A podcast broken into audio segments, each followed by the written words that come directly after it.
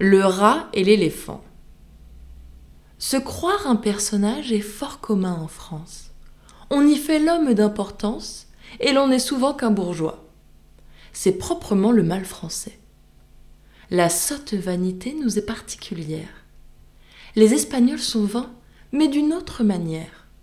Leur orgueil me semble, en un mot, beaucoup plus fou, mais pas si sot. Donnons quelque image d'une autre qui sans doute en vaut bien un autre.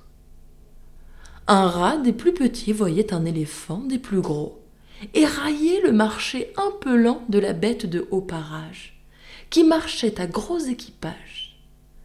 Sur l'animal à triple étage, une sultane de renom, son chien, son chat et sa guenon, son perroquet, sa vieille et toute sa maison s'en allaient en pèlerinage.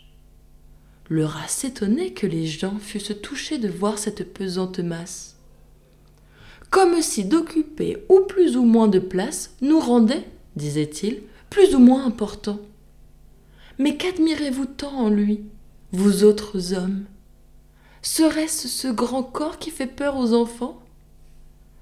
Nous ne nous prisons pas, tout petits que nous sommes, d'un grain moins que les éléphants. Il en aurait dit davantage. Mais le chat, sortant de sa cage, lui fit voir en moins d'un instant qu'un rat n'est pas un éléphant.